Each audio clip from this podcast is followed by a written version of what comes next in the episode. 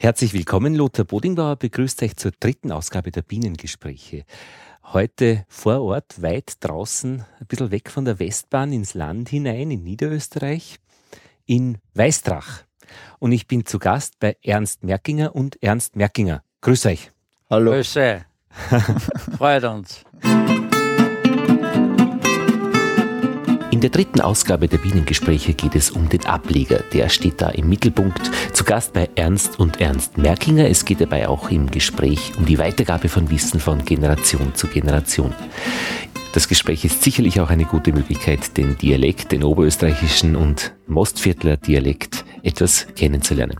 Wer lieber vorspringt gleich äh, in den zweiten Teil der Bienengespräche, einfach mit den Kapitelmarken, das geht bei Podcasts ganz leicht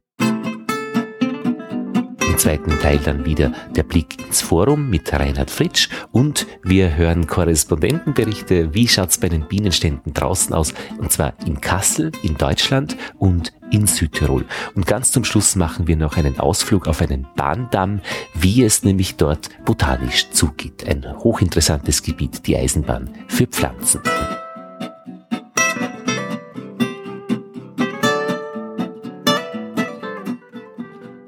Ernst Merkinger der Erste, Ernst Merkinger der Zweite ist unterwegs und Ernst Merkinger der Dritte bist auch vor Ort. Genau. Ist auch vor Ort.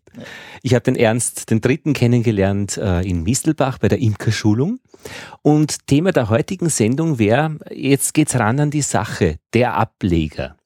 Weil Ernst der Erste, wir haben nämlich einen Ableger, drei Ableger jetzt bekommen und das ist so irgendwie der Einstieg in die Imkerei, wo man viele, viele Fragen hat, aber äh, einige beantworten kann, die meisten. Aber wenn es dann wirklich ein bisschen um die Sache geht, was ist ein Ableger überhaupt? Was tut man damit und, und warum braucht man das? Da braucht man dann einen echten Imker, der sich auskennt. Ja, bei den Bienen, das ist das Gute, man kann sie leicht vermehren. Zum Beispiel im Frühjahr ein bisschen einengen, dann schwärmt er. Ja? Und dann kann man, sagen einen Ableger machen. Ja? Das ist immer von den besten und größten Volk und gutmütigsten, so macht man einen Ableger. Da sind 60.000 Bienen drin oder mehr. Da gingen drei, vier, fünf Rammel gar nicht ab. Die gibt man außer, ja, und dann hat man um ein Volk nachher mehr. Und da gibt es ein paar Möglichkeiten. Sagen wir, jeder hat ein wenig einen Imker in greifbarer Nähe, da holt er sich eine Königin und setzt dazu. Ja? Und wenn man heute im Durchschnitt lauter Gutmütige hat, ist er das leichter. Eins muss ich dazu sagen, ich habe nach Bohlen elf Bienenvölker verkauft.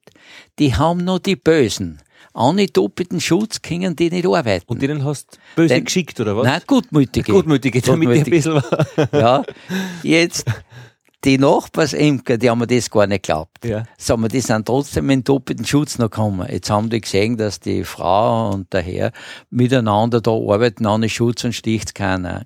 Jetzt hat natürlich der drüben Abnahme über Abnahme, tut er halt auch vermehren. Ja. Ne? Und jetzt, wir haben immer auch ein paar Königinnenzüchter und man kann es auch selber. Es ist gar nicht recht viel dabei. Sagen wir, wenn leichter ist, wenn man mehr hat, dann ergibt sich was von selber. Mehr was? Mehr Bienenvölker. Ah, okay. Ja? Ja, ja. Sagen wir, jetzt habe ich drei Schwärme. Unter drei Schwärme ist einer dabei, der hat zwei Königinnen. Ja? Ja. Da bleibt ein kleiner und der größere die, die kleinere in der Natur ist so nur der größte und stärkste und gesündeste und raffinierteste überlebt und sagen wir, weil so, beim Begattung, wenn eine Königin ausfliegt zur Begattung, die fliegt fünf, sechs Meter, spießt gerade in Tee. Ja. Nur der tüchtigste und sportlichste und gesündeste kommt oben zu dem Glück. Ja, nicht? ja. Heranschwirrt noch umeinander mit der halben Flegel und, und, alles, der kommt nicht zum Zug. Ja. Damit immer die gesündesten und die raffiniertesten zum Zug kommen. Warte, jetzt waren wir gerade in Polen noch. Ja. Denen hast du Ableger verkauft, ja. die Gutmütigen. Ja. Das hat mich nämlich auch schon immer gewundert, weil ich kenne das nicht, ähm, dass man zu den Bienen so nah zuwickt kann, wie ihr das tat. Ja. Also da stehen ja die Imker wirklich hierbei ja. äh, und, und und arbeiten mit einer Ja. und werden nicht gestochen. Ja. Und das hätte es früher in meiner Kindheit, hätte ich das Jetzt, nicht kennt. Wir haben gestern beim Ernst, haben wir gestern geschleudert, hat uns keine gestochen. Ja. Nicht? Jetzt, und das hat eben schon den Vorteil, weil man immer von der Gutmütigsten wieder oberzüchtet. Ja, ja. Und über wieder. Nicht? Und da hat sich wirklich was da, gell? Ja, da hat sich was da. Wobei man Aber- dazu sagen muss, dass die Gelassenheit, glaube ich, an sich ein entscheidender Faktor ist bei den Imkern. Dass sie vielleicht die entwickelt hat.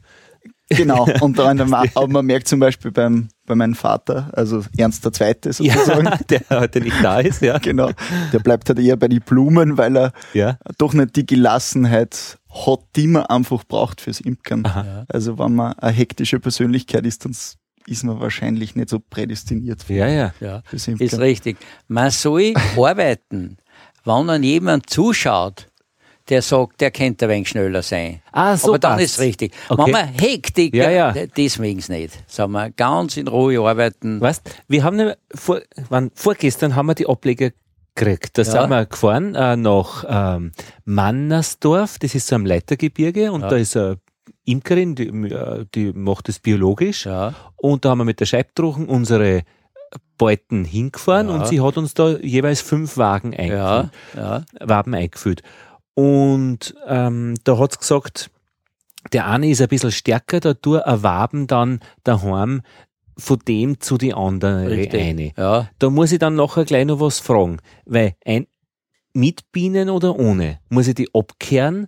Oder dass ich nur praktisch die Waben nehme? Nein. Oder was ich, da, nee, das wie? kann man, wenn man jetzt, sagen wir, Schwarm, kann man zwei, drei zusammengeben und alles. Wenn ich jetzt einen Kirschschwarm mache, da kann ich für mehr Völker das zusammengeben. Wenn die nachher die Königin haben und die Königin hat schon Eier gelegt, und dann Honig, die verteidigen. Aber die haben ja zuerst nichts zum Verteidigen. Darum Ja. ist ein Schwarm auch so gutmütig, der hat nichts zum Verteidigen. ja, aber ich habe keinen Schwarm gekriegt, ich habe einen Ableger. Ja, aber das ist fast das Gleiche.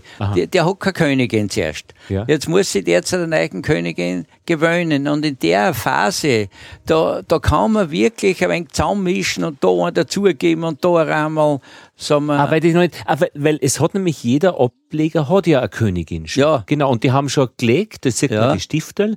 Ja. Aber praktisch, wenn ich jetzt äh, von dem Stärkern praktisch auch Waben wegnehme mit Bienen drauf, da muss ich aber dann schon sicher sein, dass ich nicht die Königin wegnehme. das ist richtig. Da muss man aufpassen. ja, aber, ah, Dass man da nicht Königin weg, weil dann hat der nicht und der andere zwei. aber das traue ich mir nicht. Alleine. Da, da müssen wir wer über die Schulter schauen, weil was ist, wenn ich dann Plätzchen mache, habe ich in dem einen folgt Zwei- dann zwei zwei, und im und- anderen keins und beides und die- ist blöd. die bringen die eine um. Ja, eben. sagen wir, das, das wäre schade. Ja. Aber dadurch ist ja die Königin gezeichnet. Wenn man da schaut, da sieht man es schon. Weil die Königin, da sagt man Hofstaat, da stehen alle so um. Ach so, das heißt- Und das mittendrin, im Durchschnitt, gell, wie wir beim Kogler umgehängt haben, du hast es gleich gesehen, halt da ist Königin und so weiter. Ja. Aber es kann schon sein, wenn die beim Ramal gerade da jetzt spazieren geht, oder, oder sind äh, wirklich viele Bienen, dass man es nicht so gut sieht. Ja, ja. Nicht? Da ist schon ein geschultes Auge, wäre da nicht schlecht. Nicht? Das heißt, auf das muss ich wirklich aufpassen. Aber Ja. ich tue das Wand mit, äh, mit die Bienen um mich. Ja, Immer interessant nämlich, ähm, ich habe dann ähm, gestern habe ich dann mit äh, Zuckerwasser gefordert. ja, Äh, da habe ich so eineinhalb Liter überall reingeladen. Und da haben wir dann, das in der Früh gemacht und da habe ich dann eben ein bisschen das Ramal noch verschoben, dass die gleichen Abstände haben. Ja. Und dann hat, war alles gut und ich habe ohne Schutz das auch gemacht, Ja. wie wir es halt gelernt haben. Ja. Und dann hat aber irgendwann einmal der Hund angefangen an meinem, an meinem Hosenbein äh, anziehen. Ja. Und irgendwie bin ich ein bisschen hektisch geworden und ha- hat mir auch hinten an den Hals gestochen. Das war schon gewesen. Gell? ja. Nein, Es hat aber nicht so schlimm weh da, finde ich, äh, irgendwie, weil ich habe mir gedacht, das, das, das ist, weil mir hat jetzt vier- 30 Jahre Kabine gestochen, sage ich mal. Ich habe äh, ich hab mich schon ein bisschen drauf gefürcht, aber es war nicht so arg. nein. Aber das hast du sofort gemerkt, haben sie. Ja, so gemerkt. sagen wir, wenn man hektik, nervös und schwitzt, dann, ja, das ist ja, alles nicht ganz gut. schlecht. Ganz mit Ruhe und wirklich so arbeiten, wenn dann wer zuschaut, der sagt, na, ein bisschen schneller kann der arbeiten, Ja, ja. dann ist gerade richtig. Jetzt müssen wir ein bisschen die roten, also nicht die roten Fäden, äh, ja doch die Fäden ein bisschen auf, auf in Polen waren wir gerade noch. Das Ja. interessiert, interessiert mich schon noch. Was haben denn die für Bienen? Sind es ganz andere? die haben noch nie Gutmütige gezüchtet. Aha. Die haben noch die Wüden, wie es früher, wir haben früher auch bei meinem Elternhaus, die waren auch bes. Ja, da hat nur der Imker, der hat geraucht und der hat neben der Hütte Futter gemäht und so weiter, weil sonst hat sich niemand zugetraut, die haben die gleich Zähne gestochen und Ja, ja. Nicht? Heute kann wirklich jeder, sagen wir, ich habe jedes Jahr ein Schulklass Ja. oder von Ferienprogramm kommen 20 Kinder, da hat noch niemand jemand gestochen, sagen wir, nicht? weil die halt gutmütig sind. Aber muss ich eins dazu sagen, ich habe mir mal eine gutmütige Königin gekauft, ja, von einem Königinnenzüchter, was 350 Königinnen im Jahr, die wirklich gutmütig. Die Tochter gutmütig, die nächste wieder und die nächste, die war aber dann besser. Aha. Die ist von mir aus von einer Wildbiene oder irgendwas halt, die war so bes. Die, die killt man und setzt man wieder Gutmütige zu. Das habe ich auch schon gehört. Also Ja. wenn irgendwas äh, mit Bösartigkeit ist Ja. oder schwarmlustig zu sehr, dann muss man die Königin austauschen, umweiseln. Ja, richtig. Ja. Da hat eh unser Imkerlehrer äh, hat uns da eh gesagt, dass man also die Still um die Ecke bringt praktisch, ja. Und die nach Po- der Kontakt nach Polen ist natürlich schon interessant. Äh, Wie kommt man dazu? ja, Und, und der polnische Arbeiter ah, hat in Enz gearbeitet. Von, der Forstver von Forstverwaltung ist er mit dem Harvester gefahren. ah, Und da sind wir im Trade geworden und der schaut mir zu. Nicht? Das hätten sie ja sehen sollen. ja. Wie ich im Binnenstock aufgemacht habe, ist er davon gerannt und von der Binnenhüttenpanik hat er umgeschaut, weil er es nicht, weil nicht geglaubt hat. Ja, jetzt jetzt habe ich da gearbeitet. Nicht? Ja. Und ja, dann ist er hergekommen. Nicht? Und wie gesagt, die anderen polnischen Imker haben das auch nicht geglaubt. Die sind trotzdem in doppelten Schutz gekommen. Ja. Nicht? Und dann haben sie gesehen, dass die zwei so schön arbeiten. Jetzt wollen sie natürlich für ihn Ableger und Schwärme und Kehrschwarm und alles, was man macht. Nicht? Das schickt man dann auf per Post oder, oder wann er Nein. halt auffährt mit dem Auto wieder? Oder? Der hat, sagen wir, er hat ein handwerkliches Geschick, er hat richtige Kastel gemacht, Aha. wo man mitten beim Spalt gleich die Leisten, damit die nicht am, am Transport äh, quetscht werden Ja, und ja. so weiter und Luftgitter und so weiter, aber alle gut heimgebracht, ohne Verlust und alles. Ja. Ja. Und so ist er bei einer dort zufällig. Da kein Spritzmittel, kein gar nichts Ja. ist dort. Nicht? Jetzt, äh, er hat wirklich einen guten Ertrag.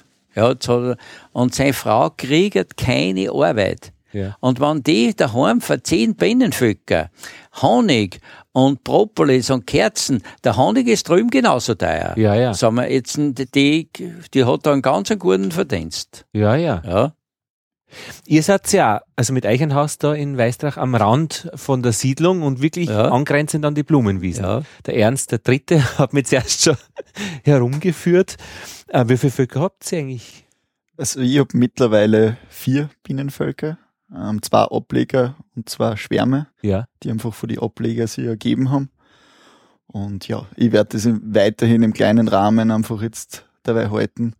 Für mich ist das noch eine Erforschung sozusagen. Ich kenne mich noch nicht so gut aus wie der Opa, beziehungsweise ja, ich bin nur in der Ausbildung sozusagen und darum fällt mir auch noch die Zeit dazu. Aber ich will es auf alle Fälle langfristig als Hobby weiterhin pflegen. Wieso die Zeit dazu? Weil, Naja, es ist so, ich bin schon viel unterwegs ja, und in Salzburg berufstätig. Und jetzt hilft mir der Opa sehr oft. Und ich schaue halt, ähm, dass ich so oft wie möglich heimkomme und doch weiß, was gerade ähm, herrscht in meinen Bienen.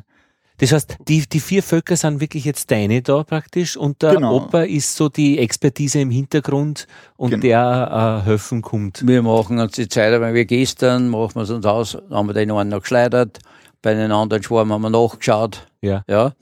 Und es gibt ja, die steht ja nirgends geschrieben, sagen wir, was Erfahrungswerte sind. Ja, eben, ja. Sagen wir, zum Beispiel, ich treibe jetzt einen Schwarm ein, ich leg gleich das Absperrgitter auf. Nach 14 Tagen oder drei Wochen gebe ich einen Honigraum drauf, ich gebe einen Deckel runter, stelle einen Honigraum auf, ich beleidige es nicht, ich brauche nicht rauchen und gar nichts, stelle ihn drauf und sagen wir, man kann sich so viel Arbeit ersparen, wenn man die Erfahrungswerte Ja, ja. ja. Und Ich das, glaube, ja, also ich glaub, dass es eine Kombination einfach ist. Also Ja. ich profitiere extrem durch die Erfahrungen vom Opa und der Opa wiederum durch die Erfahrungen von seinen Vatern. ja. Und ich glaube, dass das einfach so eine Kombination ist. Es ist schon entscheidend, dass man sich das Wissen über Bücher aneignet oder eben zu Imkerkursen nach Mistelbach fährt. Da bist du hingefahren, gell? Du hast praktisch so ein bisschen ein theoretisches Wissen Genau. aus dem Kurs, was man. Ja. Ja. Genau. Ich glaube, gerade zur Einführung ist es entscheidend, dass man ein Fundament hat äh, ja. und da halt dann kontinuierlich aufbaut und so seine Erfahrungswerte aufbaut. Weil es wird wahrscheinlich die Kombination sein, weil man kann ja praktisch, ähm, ähm, man kann ja am Blödsinn lernen, sage ich einmal. Weil wie soll ich wissen als Anfänger, was, was gescheit ist und was Ja. nicht? Weil, Nein, da sind schon sagen wir, die Erfahrungswerte, wenn man die weitergibt. Zum Beispiel ein Schwarm. Sagen wir, wie eben ein Ernstl, wir, der Vater hat mich angerufen, das ist ein Bienenschwarm oben. der Ernst der Dritte war in Salzburg, Haller drei Jahre. Ja, Genau. Der Ernst der Ernst der Zweite sagt, vermittelt es. Alarm, wir haben einen Schwarm. ja. Ernst der Erste kommt und sagt, wie es geht. In, Also es werden alle Ernsten informiert sozusagen. ja. es wird der Stock hergerichtet, Ja. lauter neue Mittelwände rein. Genau. Jetzt sind wir praktisch beim Schwarm. Ja, Genau. Äh, an, an, Her- an Stock, lauter Mittelwände ein. ja. Mhm. Jetzt habe ich genau das gleiche gesagt, wie du aber jetzt verstehst. Ja, ja, ist richtig. Und, aber schon ein Futterrahmen dazu, wo ein Honig drinnen ist, können Okay. Blütenbollen drin sein. Am Rand oder in der Mitte? Wir, nein, das gibt man ganz hinten. Ja. Oder man kann es auch ganz vorne hingeben. Hauptsache auf Zeiten. Ja. Und die anderen bauen es dann nach der Reihe aus. Nicht? Ja. Sie haben ja vier, fünf Tage Futter mit. Ja. Und wenn So ein gleich, Schwarm, die haben es in sich ja, drinnen in der Honig. wenn, ja, wenn eine, eine Tracht ist, Mhm. braucht man es nicht, aber wenn nichts ist, muss man füttern, sonst verhungert er. Ja? Und ein Schwarm ist gutmütig. Er hat ja nichts zum Verteidigen. Ja. Nicht? Er hat ja auch nichts. Weil er nichts hat. ja. Es So und, einfach und, ist das. und nein, Wie die, bei den Menschen. Ja. die, die dann Hochzeit feiern. Ja. Sag mal, wenn man da nicht einen Fehler macht und nicht druckt oder nicht irgendwas, stechen die wirklich nicht. Und dem geht's auch gut, weil deswegen ist er praktisch so, hat er sich ja erweitert und ist weggeflogen. Das ist ja bei Ja. Bienen die, die, die Möglichkeit, dass er eben sie vermehrt. Richtig, ja. Die haben, wenn der Schwarm angeht, haben die vor drei Wochen beschlossen, Ja. Sagen wir, ist eine gute Ernte und Es wir geht uns so gut, aus, die Aussichten sind so rosig. die Bienen mit den Menschen vergleichen. Zum Beispiel, sie haben eine Tochter und Platz genug im Haus. Ja. Die denkt gar nicht dran, dass sie Ja, auszieht. richtig. Aber jetzt ist zwängt Platz Ja. und das, na, die will ausziehen. Na klar. Und sehr viel, in, wenn man alles betrachtet, die Bienen stehen in Kontrolle beim Flugloch. Ja. Ja? Wenn eine kommt und hat einen Blütenstaub und einen Honig mit, darf's einer. Ja, ja. Wenn jetzt von Nachbarn Tante aufkommt mit die Taschen und bringt was, darf's einer. Ja, ja. Kommt aber wer Fremder, dass er denkt, der stülpt da was, den lässt nicht ein. Richtig. Und so kann man sehr viel Und ich sag noch was dazu. Ich wär, wenn ich jetzt in so einem Vierseithof wohne, wo, äh, wo an alle vier äh, äh, Ecken praktisch offen ist, werde ich mal drei Tieren zumachen, Ja. damit, die, damit die Tante oder derjenige, der nichts hat, sicher bei der einen einer kommt, wo ich stehe. ja, Flugloch verengen. ja, Also ich finde, anhand von dem Beispiel vom Opa sieht man einfach, dass man die Zeit mit dem Opa einfach genießen kann. Das Ja, und Lernen vom Opa ist natürlich auch wirklich Lernen ja- am Leben. es ist eine Kombination aus einfach die Erfahrungen, Ja. die er hat, ähm, aus denen kann ich viel lernen. Ja. Zum Teil, also ich, ich hinterleuchte es natürlich kritisch, aber gleichzeitig erzählt er mir spannende Geschichten aus seinem, seinem Leben mit Humor. Also Humor fällt nie bei uns Ja. auf alle Fälle. Und das, es ist ja, Qualitätszeit sozusagen. Gelassenheit und Humor ist ja eine gute Kombination. Genau. Da gibt's so viele Sachen, die Bienen mit den Menschen vergleichen. Also grundsätzlich ähm, habe ich ja gehört, äh, in Ruhe lassen ist keine schlechte Idee. Ja. Also lieber in Ruhe lassen, Ja. wie dauernd reinschauen. Und sagen wir, Auch bei den Menschen wahrscheinlich. ja, Gut, die- ja, gut der Teufel schlaft nicht. Ja, Ja, also, aber wenn ein paar Junge verheiratet sind, ist auch gescheiter, die Schwiegermutter geht nicht ins Schlafzimmer rein. ja, ja, nicht nachschauen. Und, und da, da ist genauso. ja, aber Und man braucht nicht nachschauen. ja. Ich schaue Die regeln nur, sie das eh selbst. Da kann und, ich sicher sein. Und ich schaue nur beim Flugloch. Wenn die fliegen und Blütenstaub reinbringen, ist alles in Ordnung. ja, ja, verstehe. Ja? Und, was ist, wenn es nur fliegen und keinen Blütenstaub reinbringen? Da, dann ist er eben der Königin. Dann ist nichts. Dann kann ich nachschauen und kann wieder eine zusetzen Ah. oder was anderes.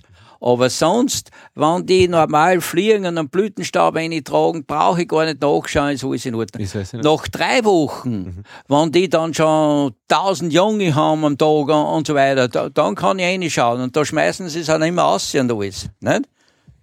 Also wenn sich das Ganze einfach stabilisiert hat, dann Ja. kann man schon reinschauen. Jetzt hätte ich aber nur eine Frage. Ich habe ungefähr, wir haben angefangen gleich mit dem Ableger. Ja. Da habe ich ungefähr ähm, ein Drittel verstanden. Weil einfach die Vokabeln noch so viel und so schnell kommen. Jetzt, wir konnten das Ganze nur mal anfangen. Einfach wirklich, weil, und ein bisschen langsamer. Ja. Also Pflanzen kann man vermehren, indem man praktisch ein Zweigerl abbricht und äh, schaut, dass er Wurzel kriegt und wieder einsetzt. Das Ja. ist ein Ableger. Richtig. Bienen, wenn ich jetzt ein Volk habe, ähm, das jetzt irgendwie eine bestimmte Größe hat und stabil ist, äh, ist jetzt einmal ein Volk. Wenn es einer gut geht und wenn es äh, in einer äh, sicheren Stimmung sind und sie wissen, die Zukunftsaussichten sind auch gut, dann machen sie einen Schwarm und fliegen mit der Königin, mit der alten, Der Alten alten aus. aus. Ja. Genau. Die, die bleiben, wissen, sie haben schon eine neue Königin oder die wird gleich jetzt bald kommen. Das heißt, das verstehe ich auch. Jetzt fangen sie aber an, dieses Ableger. Äh, das hat ja mit dem Schwarm ja noch nichts zum tun, oder? Also ja, man hat praktisch. so ähnlich. okay, aber jetzt und wa- machen wir das einfach nur mal. Vielleicht äh, ähm, so ähnlich. Wie geht das nochmal? Der Imker hat eben jetzt praktisch Volk mit, mit Waben und da, sind, da, da ist praktisch Brot drinnen und Honigwaben. Ja, man nimmt von, immer vom Größten und vom Besten, da gängen fünf Rammel noch da. Sagen wir, da sind Fünf 60.000 oder Ja. 70.000 Bienen drin. Da gängen, wenn ich einen Kirschwein mache, 25.000 nicht da. Und beim Ableger gängen fünf Rammel auch nicht da. Und die Rammel sind einfach so Brotrammel. ja, da, such, da sucht man sich aus, wo sagen wir, verdeckelte Brut, Ja. weil die vermehren sich dann zu schnell. Wenn die jetzt ein, zweimal 2000 aus, habe ich schon um 4000 mehr drinnen. Also Ziel ist, dass sie das auch schnell vermehrt. Richtig. Okay. Das Ja. heißt, ich nehme denen fünf Rammel weg ja, und mit Bienen oder ohne? mit Bienen. Mit Bienen. Mit Bienen. Ohne Königin aber. Ohne Königin. Ja. Oh, okay, dann nehme ich die und tue die in eine eigene Ablegerkisten und hab praktisch jetzt einmal was getrennt. ja. Das Volk ist ein bisschen kleiner geworden, das hat die Königin, das macht weiter. Wie man nichts gewählt Wie war nichts gewinnt. Ja. Fünf habe ich weggenommen. Die fünf kann ich dann schon so Leid geben wie mir zum Beispiel. Aber noch nicht, da fehlt ja noch was, da fehlt die Königin. ja. Wie geht's dann weiter, wenn ich die fünf ausgenommen habe? Mindestens zum zwei Stunden warten, nicht gleich Königin eingeben. Ich habe ja noch keine. Woher soll ich eine Ja, Königin nehmen? na, da redet man schon vorher mit einem Imker, dass er sagt, du kannst dir jederzeit eine Königin holen. Also nimm nie an äh, fünf Waben außer für einen Ableger, wenn du nicht eine Königin ich in der, schon, im wenn ich schon weiß, dass ich eine kriege, ja, Okay. meistens in greifbar Nähe, dass man nicht viel Transport und nichts, man kann es schicken lassen per Post und alles. Aber dankbarer ist, Ja. wenn ich gerade zu einem Nachbarn imke und ich krieg die Königin. Weil wenn ich, Verstehe. Wenn der jetzt zwei Stunden keine Königin hat, die jammern, Ja. keine Königin, Ja. dann gebe ich es eine, dann nehmen sie es an. Freuen Sie sich. Wenn es gleich eine gebe, ist dieser fremde Benny, bringen sie es Ja, an. ja. Ja. Ist klar. ja. Das heißt, diese Königin, die gebe ich dann eine und da gibt's eh so Methoden, dass man sie in so einen kleinen Käfig hat mit einem Zuckerteig verschlossen. genau. Den fressen sie auf. Und dabei hat's dann denselben Duft von Ja, Stock aufgenommen und, und und wird so. angenommen und passt. Sagen Versteh. wir. Ja. Gut, aha. Und dann kann es praktisch schon, dann geht's schon dahin. ja, schön langsam erweitern. So, und an der Situation bin ich nämlich jetzt gerade, jetzt habe ich nämlich meine drei Ableger Ja. mit jeweils einer Königin Ja. drinnen. Und jetzt war eben die Frage, was tut man damit? Ja. Genau, schön langsam In einen, in einen schönen Tag, Ja. wo kein Gewitter und kein Wind geht und, und, und im Durchschnitt sagen wir zwischen 10 und 12 Uhr Vormittag, Ja. wo die Natur honigt, wo die fliegen und, und alles. Und dann kann ich schon, wir, jetzt sind vor zwei Rammel schon 3.000, 4.000 Bienen geschlüpft, Ja. kann ich schon wieder zwei Rammel zuhängen. Okay, was mache ich da genau? Äh, dann nehme ich praktisch so Rahmen mit Mittelwände. Eine, eine Mittelwand, eine Ausbaude. Aha, Sagen wir- was ich, wenn ich keine Ausbaute habe, Ja. muss ich zwei Mittelwände nehmen. Zwei Mittelwände nehmen. Und die hänge am Rand dazu oder in die Mitte rein? Nicht, das darf man nicht. gell? Nein, zumindest eins, immer zum Schluss Ja, mit den Menschen vergleichen. Hinter dem Haus, da kann es aber wenig ausschauen, das ist mir wurscht. Ja. Aber in der Küche drin ein Baustelle, da schaue ich, dass das schnell wieder in Ordnung wird. Wenn ich da die zwei Mittelwände oder ein halber ganz ausbaue oder von mir so ein bisschen Honig drin und alles, reinhänge, da arbeiten sie gleich weiter. wo? Eine hängen hinten Ja, aus eins. oder in die Küche rein? Äh, Eins tue ich weg, dass ich es hinten habe, Ja. wo, wo ein Brot drin ist, wegen Honig drin ist. Ja. Das tue ich wieder hinten hin und da dazwischen tue ich die zwei rein. Das wird gleich angenommen und da legt Königin schon wieder rein. Ganz hinten will es nicht gern liegen und da geht's Ah. nicht zurück und so weiter. Immer besser ein Rammel, wo nur ein Brot drin ist, hänge ich hinten hin und dann inzwischen die zwei rein. Alles Ja. klar. Und nach drei Wochen oder 14 Tagen wieder. Und so kann ich es aufbauen bis auf 10, bis auf 10 Rahmen. Genau. Und dann stell äh, neue Zagen auf, wo schon lauter äh, Rahmen mit Mittelwände drin sind. Oder was Nein. dann? Nein, da kommt dann der Honigraum auf. Wenn jetzt die Zähne ausgebaut haben, Zähne im Durchschnitt genügt für einen Brotraum. Ja. Ja?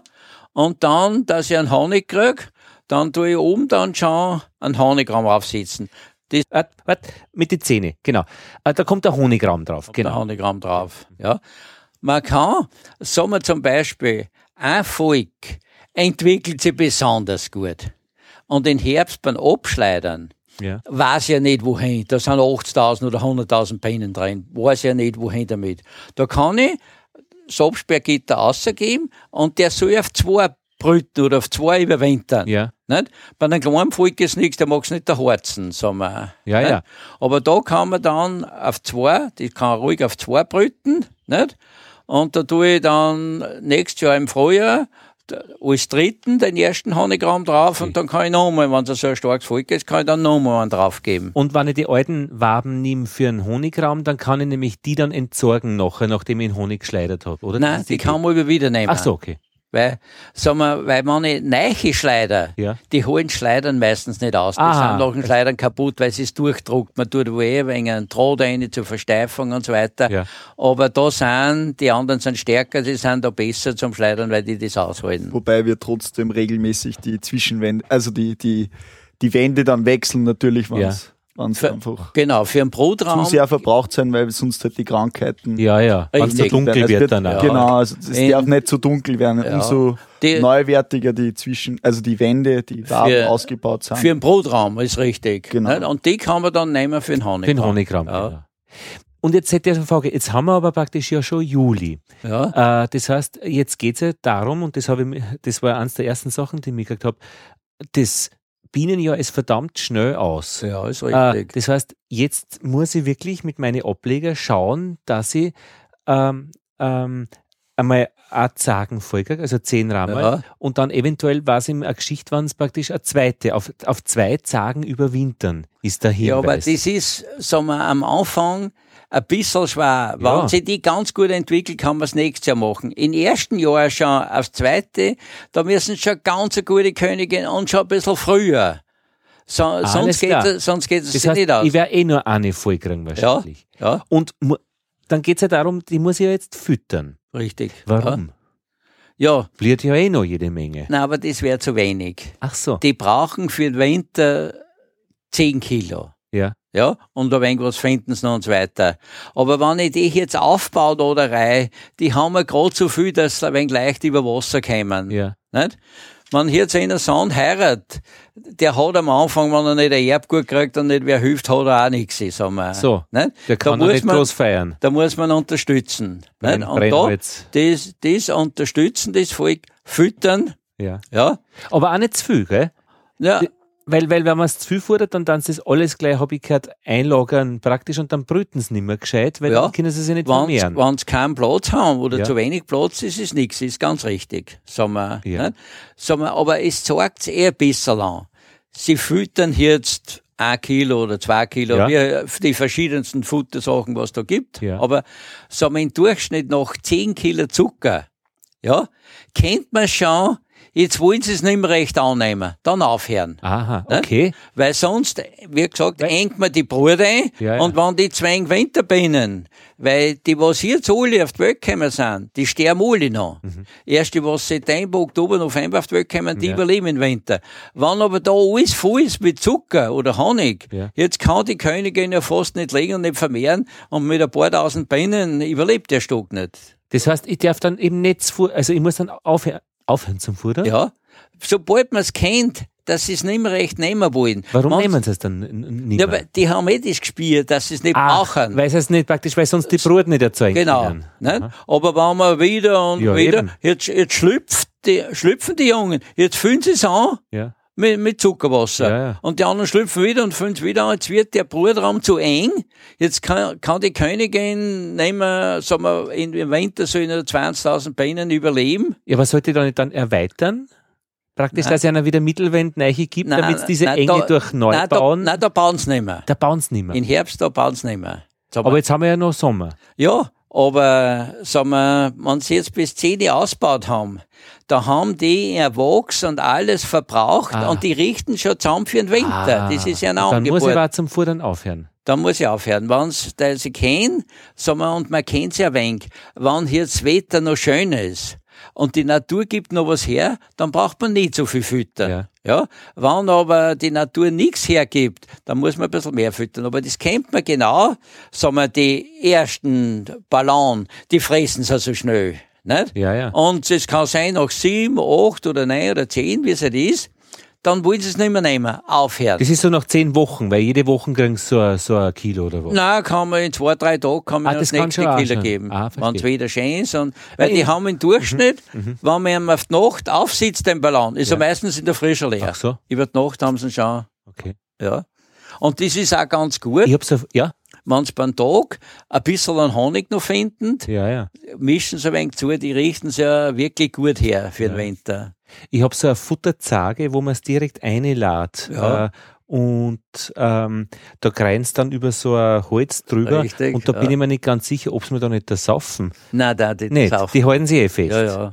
Das, was mich so fasziniert, ist, dass die das alles im Dunkeln machen. ja, Also immer, das, ich, ich kenne mich ja nicht aus. ja. Also die schauen sich das alles im Dunkeln an. in Dunkeln wird gebaut und alles wird in Dunkeln gemacht. Ja. So, das heißt dann, dann, ich hoffe also, dass ich jetzt praktisch 10 Kilo Futter einer zur Verfügung Ja. stellen kann. Sie müssen selber auch halt ein bisschen schauen. Und dann kommt der Winter und dann macht man halt Winter, dann, dann tut man Varroa behandeln zur rechten Zeit. Richtig. Und dann mu- kommt der Winter und im nächsten Jahr geht es dann einfach los. Im Frühjahr freut man sich, Und dann so, dann so, wenn, ja, wenn er überlebt. Es Genau. ist immer im Frühjahr, ein paar sind oft gestorben aus unerklärlichen Gründen. ja, ja. Es gibt da sehr viele Feinde. Sagen wir, zum Beispiel zu Silvester wird geschossen und in unmittelbarer Nähe, die sind hin. Na, geh. Bei mir war es schon einmal, da da ist eine Rakete nicht in Tee gegangen, sondern zu wie zur Binnenhütten und dabei hat's brennen angefangen. Na, servus. Die sind hingewiesen. Wenn die von der Wettertrappe auseinandergingen, so, ja, jede ja. einzelne erfriert. Ja, Und im nächsten Jahr dann heißt dann nicht mehr Ableger, sondern dann ist es schon ein ist kleines schon, Volk. ist schon Erfolg. Und dann kann man weitermachen wie normal mit Sagen wir, da sieht man es eh, wenn es schon stark ist und schön fliegen. Und dann, wenn die Natur schon Honig im Durchschnitt bei der Kirschbaumblüte, kann man dann schon bei den stärksten einen Honigraum aufsetzen. Ja? Und weil, sagen wir, dass die tragen dann von unten was auf und das Brot erweitern können. Ja. Ja. Und da müssen sie einen Platz haben. Wenn die jetzt unten schon wieder in Honig eintragen, jetzt kann sich die Königin wieder nicht so vermehren. Ja. Nicht? Jetzt, hm, da gehört das Gespür ein bisschen dazu, sagen wir. Ja. Ernst, kannst du das schon alles? Ja. Also ich würde mir sagen, ähm, den Großteil. Ja. Den Großteil. Ich würde mich nach wie vor als, als Beginner bezeichnen, aber man lernt halt von Zeit zu Zeit dazu. Und vor allem halt durch die Beobachtungen ähm, beim Opa, aber genauso in Mistelbach. Und selbst halt durchs Anpacken natürlich auch.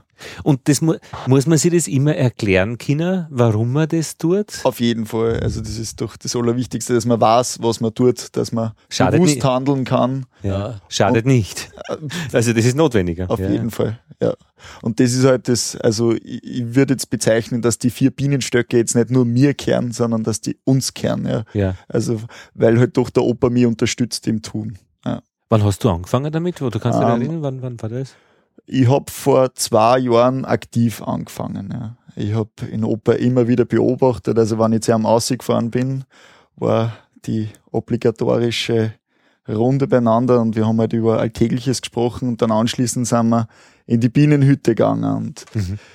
äh, es war einfach immer ein Genuss, den, den, den Duft des Wachses oder den Duft der, der, des Honigs einfach inhalieren zu können und, und das war aber alles, da habe ich noch nicht das Ziel gehabt, dass ich mehr Imker werde. Ich habe das immer gern beobachtet. Aber das Ausschlaggebende, Der hat mir geholfen, wir haben einen Bienenstand gemacht, einen neuen. Ja. ja? ja, aber ähm, für mich war wirklich das Ausschlaggebende, würde ich fast sagen, ähm, vom Herrn Perlakovic, das, ähm, ich würde jetzt nicht sagen Fehlverhalten, aber das, das sehr auffällige Verhalten und seine Aussagen und wie er sich halt eben eingesetzt hat, Der ähm, ehemalige Landwirtschaftsminister, der die ne Neonicotinoide. Nicht äh, zu sehr verteidigt hat. Ja. Genau, ja. Ähm, und das war für mich dann doch auch in gewisser Hinsicht ein Weckruf, dass wir doch ähm, Wirklich, ja? für die Natur m, was machen müssen, ja, dass wir uns für ähm, ja, mit der Natur arbeiten statt gegen die Natur. Mhm. Und ja, und da war für mich das Imkern genau das Richtige. Ja, das war gestern so schön. Der Baumeister hat auch jetzt am Bienenstock und hat gesagt, er fühlt sich auch ein wenig verpflichtet, sie dann ja viel verbetonieren. Nicht? Und dass man aber auch gleich was für die Natur tut, das hat uns auch sehr gut gefallen. Ja. Ja. Und die Leistung, das, was viele nicht glauben, zum Beispiel, ich habe jedes Jahr ein Schulglas und sagen wir, der Professor von der stehen ist ein ganz ein Spitzenmann, aber in der Praxis, das hat er ganz gern, wenn ich ihm da ein paar Sachen sagen kann. Nicht? Und wenn ich da sage, in der Hochsaison von Mai weg äh, liegt die Königin 2000 Eier, das sind viele, die das nicht recht glauben. Mhm. Da sind meistens ein paar Kinder dabei, wo der Papa und die Mama Händeln hat. Ja. Und der Händel, die können so Buttersemmel geben, die legt kein zweites Ei. Jetzt glauben die das fast nicht, dass die Königin 2000 Eier legt am Tag. Am Tag nämlich. Am Tag. Ne? Tag und Nacht. Ja. Jetzt die Leistung muss man sich ja mal vorstellen, sagen wir. Ja. Aber es hat schon ein bisschen, finde ich, auch was mit Hexenmeister zum Tor, ein Imker. Weil der eben so umgeht. Also das ist so eine Verbindung äh, zwischen Imker und Bienenvolk, weil das ist ja mehr wie die Einzelbiene. Das ganze Volk ist ja eben, man sagt eh der Ja. Bien, so ein Wesen. Aber Ich bin der Meinung, dass das der Imker auch zulassen muss. Ja. Also der Imker muss natürlich auch eingehen auf das Bienenvolk. Es gibt viele Imker, die eher gegen die Biene arbeiten und gegen die Natur. Und ich glaube, das Entscheidende, und da sind speziell wir als Imker gefragt, dass wir wieder lernen, mit der Natur zu arbeiten. Ja. Und das ist halt auch mm, ja, mein Hauptgrund gewesen, warum ich auch zum Imkern anfange, dass ich für die Natur was mache. Sehr gut. Ja. Und Aber wie macht man das? Also ähm, mit der Biene arbeiten? Also da, Äh, man, man versucht sie zu verstehen, beobachtet sie, eignet sie das Wissen an im Optimalfalle beim, bei den jeglichen Kursleitern oder wo es halt angeboten wird, wo es professionell angeboten wird. Und man liest Bücher und ja, und im Optimalfalle unterstützt einem wer im Hintergrund. Bei mir ist halt der Opa oder ähm, bei anderen ähm, tritt also anderen würde ich empfehlen, dass man einfach ähm, beitritt ähm, zu einem Imkerverein, weil meistens helfen die, an, sind die eh motiviert, dass das Nachwuchs gibt. Das ist früher schon gewesen, wenn einer anfängt, den hilft man. Sagen wir, ist ganz richtig. Sagen wir. Aber ich glaube ja. trotzdem, dass wiederum entscheidend ist, dass man das natürlich auch wiederum kritisch hinterleuchtet. Ja. Kritisch hinterleuchtet, der, der am hilft. Weil äh, ich habe ja vor kurzem eine Lektüre gelesen, wo drinnen gestanden ist, ähm, wenn Sie zehn Imker treffen, gibt's 15 verschiedene Meinungen. Ja. Und ich glaube, speziell als Neueinsteiger ähm, sollte man doch auf versuchen, den anderen zu verstehen, warum er das macht. aber dann doch auch wiederum seine eigene Schiene gehen. Ja. Und ja. Und das heißt natürlich auch Fehler machen, die man, naja. Ja, im Optimalfall wäre es natürlich schön, wenn man keine Fehler macht. Ja, aber ja. Fehler passieren, ja. Wir sind Menschen. Sagen wir, ganz wichtig, auch wie bei den Menschen, nicht ausbeuten. Wir haben gestern den angeschleudert, aber im Brotraum in Ruhe lassen. Da waren hinter ein paar Honigrammel drin, wenn hätten wir um zwei Kilo Honig mehr gekriegt. Nicht? Aber jetzt schleudere ich das raus. Und jetzt ist dann eine Woche ein schlechtes Wetter. Und wenn die keine Reserven haben, geht Königin schon mit der Leistung zurück. Mhm. Nicht? Sagen wir, wenn die nicht genug Futter und nicht genug in Reserve haben, weniger, die liegt weniger Eier und dann ist Volk schon schwächer und nur ein stärkeres Volk ist, besser beim Winter. ja, Aber genug, bis ich mal verstehe, was genug ist, brauche ich ja einiges an Erfahrung. Auf jeden Fall. Aber ich glaube auch, dass man eine gewaltige Portion Hausverstand braucht. Also, da- dass man. Die Speisekammer nicht auslädt, also nur weil er Genau. fest ist. Ja, Ja. Genau und, ja. Und, aber ich glaube, das ist generell ein kollektives Problem. Also, da reden wir jetzt nicht nur vom Imkern, sondern allgemein, dass wir das Ertragsdenken, Mhm. das egoistische Verhalten wieder ein bisschen zurückhalten. Ja. Man Und den- das- mhm. dass wir einfach das nicht machen, nur damit wir möglichst viel Honig haben und möglichst viel ähm, Geld damit dann abschöpfen, sondern dass wir mit der Biene arbeiten. Ja. Also da bin ich wieder, dass wir Ja. für die Natur was machen und nicht. nicht, nicht ausbeuten. Ja. sagen wir, ja. Weil wenn in, äh, sagen wir jetzt aus welchem Grund immer, sagen wir, fast alles weggenommen wird, nicht? Äh, weil ich bin mir nicht froh. komplett von unten anfangen, ja, so, was wirklich sehr viele Sachen sind, die Bienen mit den Menschen vergleichen, ja. Und in einem Sonntag oder wie es immer ist, wenn mehrere zusammenkommen, sagen wir, weil es gibt Sachen, sagen wir, voriges Jahr war im Mai und Anfangs Juni, es hat keinen Honig noch nicht gegeben, jeder wollte schon schleudern, weil Ende Mai, Anfangs Juni kann man im Durchschnitt das erste Mal schleudern von einem großen, starken Volk und so weiter, war nichts drinnen. Nicht? Und dann ist aber am, am Schlag gut gegangen. Ich einen auf der Waage, jetzt ziehe ich jeden Tag ein gutes Kilo. Nicht?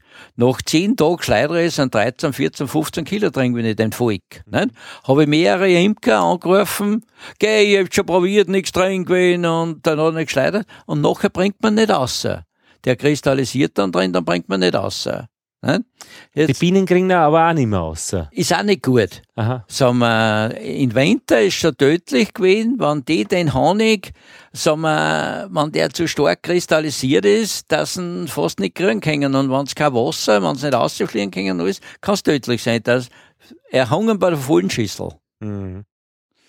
Und man merkt einfach auch durch die Beobachtung, die man eben macht, ähm, entwickelt man doch so eine Sensibilität für die Natur. Und ich, ich merke das halt auch immer wieder, der Opa ist so ein kleiner Karl von Frisch. Also das ist dann eben der Nobelpreisträger, der die Beobachtungen gemacht hat, ähm, anhand von die Tänze der Bienen, dass Ah, die ja, genau. miteinander kommunizieren. Ja, ja. Ja. Mhm. Und oder eben auch sein Großvater, also die, die haben sich schon viel beim Imkern dabei gedacht, die haben da ähm, Lindenbäume gesetzt, ähm, die, das waren alles verschiedene Sorten, das waren nicht, damit sie eben die Bienen immer ein Futter haben. Also sprich, wenn einmal so ein Loch ist, äh, eben, dass kein Loch entstehen Ja. kann.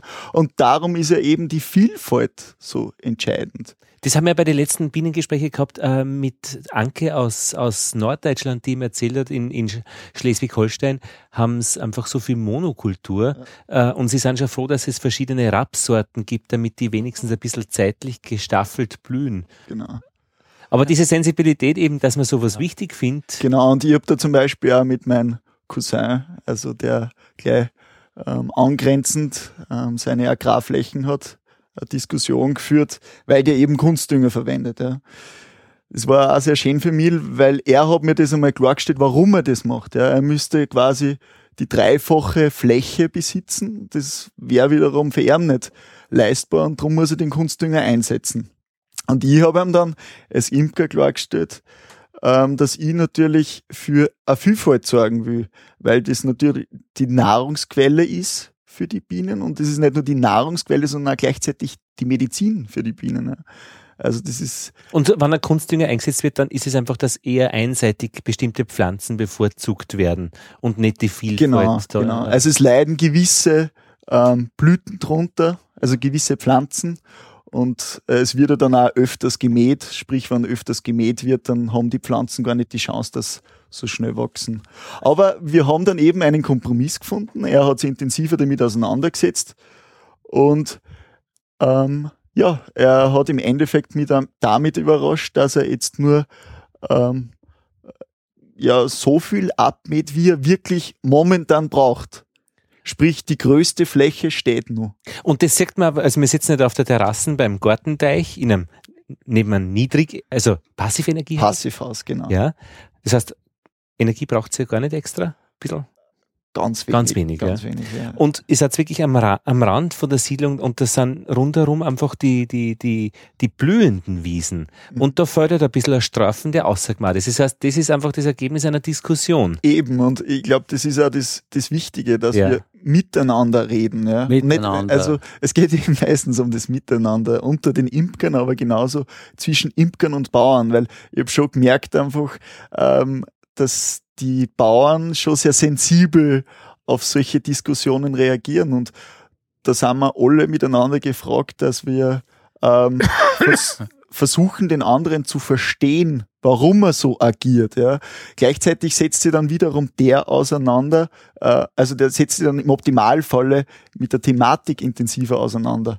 Ähm, und ja, und schön ist halt dann, wenn man gemeinsam einen Konsens findet, ähm, wo beide dann zumindest zufriedener sind als zuvor. Na, na, drei, also die Bienen sind es ja auch, nicht? Also als Drei-Parteien-System in dem Fall dann. Also, genau, ja. Und immer, Aber wir sind nicht quasi die Vertreter der Bienen. Ja, ja, klar. Ja.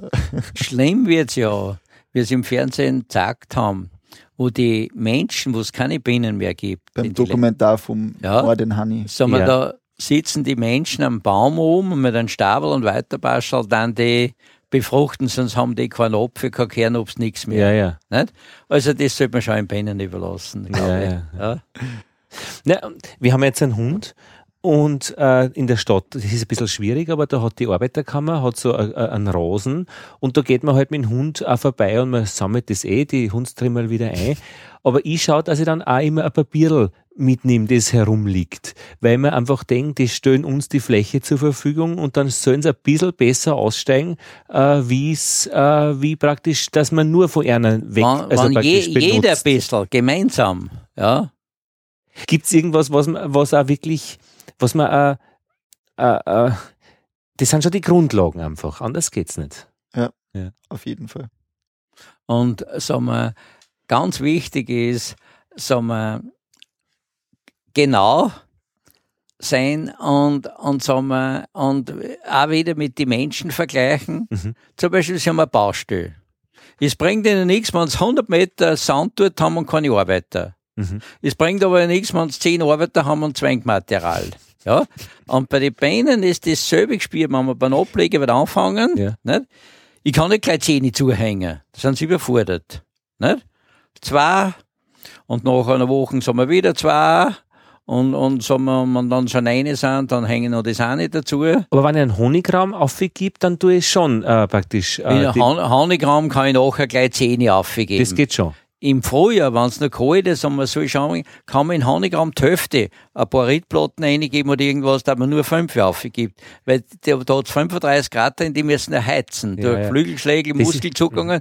Wenn die da jetzt zwei gleich aufsitzen, die müssen nicht der Harzen, die wird hin. Das ist der Sheet, gell? Der, Ja. der, da habe ich ja jetzt noch äh, gesehen, die, die in der Brut selbst, also diese verdeckelte Brut, da sind ja oft Löcher drinnen. Und die sind einfach notwendig, ähm, habe ich gesehen, dass die, oder habe ich gelesen, dass die, die Bienen, die gehen da eine und das ist, an dem wärmen sie es auf. Also durch die Muskelbewegungen Richtig, äh, richtig, und die sind so ja. richtige Heiz, Ja. Heiz, äh, Ja. äh, Die, Die haben das so wunderbar. Sagen wir, wie jetzt ist die Belüftung drin. Ja, ja. Die sind so aufgestellt wie ein Ventilator, weil sagen wir 35 Grad, so etwa 36 Grad hat's, wenn's brüten. Mhm. Im Winter, wenn Brutpause ist, haben sie 20 Grad drinnen. Ja. Das habe ich gestern eben gesehen, wie, die, wie ich das äh, Futter draufgegeben habe. Also, Ja. äh, wenn man nur die Hand drüber hält, über die Waben, äh, wie warm es Ja. da ist. Also, da spürt man richtig, dass da, dass da. Darum ist ganz wichtig, oben ein guter Deckel, gut abisoliert, weil wir bei einem Haus, wenn Ja. oben zu viel Wärme verliert, muss ich umso Ja, viel ja. mehr heizen. Kühle Füße, warmer Kopf hast bei den Bienen. Habe ich gehört. Ja, Bei beim, den Bienen. beim Bei Flugloch, den beim Flugloch muss er immer Frischluft rein müssen. Das kann Ja. man nicht zumachen ganz. Nicht? Man muss aber im Winter ziemlich zumachen, dass mit nicht eine Maus reinkommt. Die kann tödlich sein für einen Bienenstock. Ja. Bei den Bienen sagst du, bei, bei den Menschen ist es Bei anders. den Menschen ist laut DCM zumindest wichtig, dass man warme Füße hat. Ah, und einen ja. kühlen Kopf. ja, okay, Also umgekehrt lassen also. ja. Richtig. Ja, ja. Naja, ja, dann sollte man das. Äh, haben wir da jetzt was wirklich Wichtiges vergessen? Also es gibt schon so Spezialsachen wie äh, äh, Sammelbrutableger und so weiter, aber das ist schon fortgeschrittene Sache, da will ich mir jetzt gar nicht in irgendeiner Weise, es ist schon äh, Ja. Äh, das mit den Schwärmen, das schauen wir uns dann nächstes Jahr an, wenn es soweit ist, ja. Aber das mit den Ableger, glaube ich, haben wir gut. Ja, also zumindest habe ich eigentlich. Nein, den Eindruck, so. dass das so Ja. passt, ja. Ja. Jetzt, da ich vielleicht so abschließend ein bisschen fragen, wie wie es jetzt bei euch gerade ausschaut bei die, beim, beim Stand? Man merkt jetzt, also das, es ist generell heuer alles ein bisschen früher dran, aber man kann schon recht gut beobachten, dass die ähm, Drohnenschlacht begonnen hat. Ja, was ist das genau? Also bei der Drohnenschlacht, da merkt man, dass die Drohnen nicht mehr gebraucht werden im Bienenstock. Und die werden auf brutalste Art und Weise sozusagen aus ähm, dem Stock rausgeschmissen. Und das, von den merkt, Arbeiterinnen. Ja, ja, und das merkt man vorhin, wenn man praktisch zuschaut beim Flugloch genau. Äh, Die toten Bienen auszufliegen. oder einfach ir irgendwelche, äh, diese Wehren werden aber ausgezahlt. genau. Sie, dann, ja. kann, sie werden nicht mehr gepflegt, also nicht mehr Ja. mit Honig versorgt. Und weil sie einfach nicht mehr notwendig sind. Das heißt, Genau, wenn, ja. sie würden jetzt Richtig. nicht mehr schwärmen, das heißt, man Das- braucht keine Begattungs... sie würden Apparate ansonsten mehr. quasi das Futter den, den Arbeiterinnen für den Winter wegnehmen. Und auch als Notfall sind sie nicht mehr notwendig. Nein, die, die können sie schon, sagen wir 10 oder 20 Drohnen. Ja. Ach so, als, als, Das als, ist die Reserve. Ja, das, ist- das ist originell. Ja. da ist jetzt gerade ein am Mischpult und- gell? Ja? Und auch aber wieder die raffiniertesten Drohnen, Ach so, die sind ganz hinten. aha.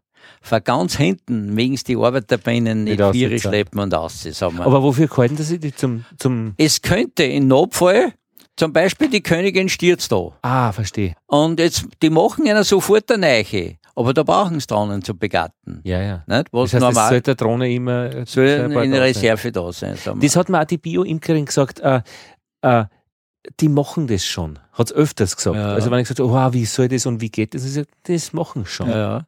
Und das ist ja ein Zeichen, dass das, dass der Bienenstock intakt ist, wenn die Drohnenschlacht vonstatten geht. Also ja, ja.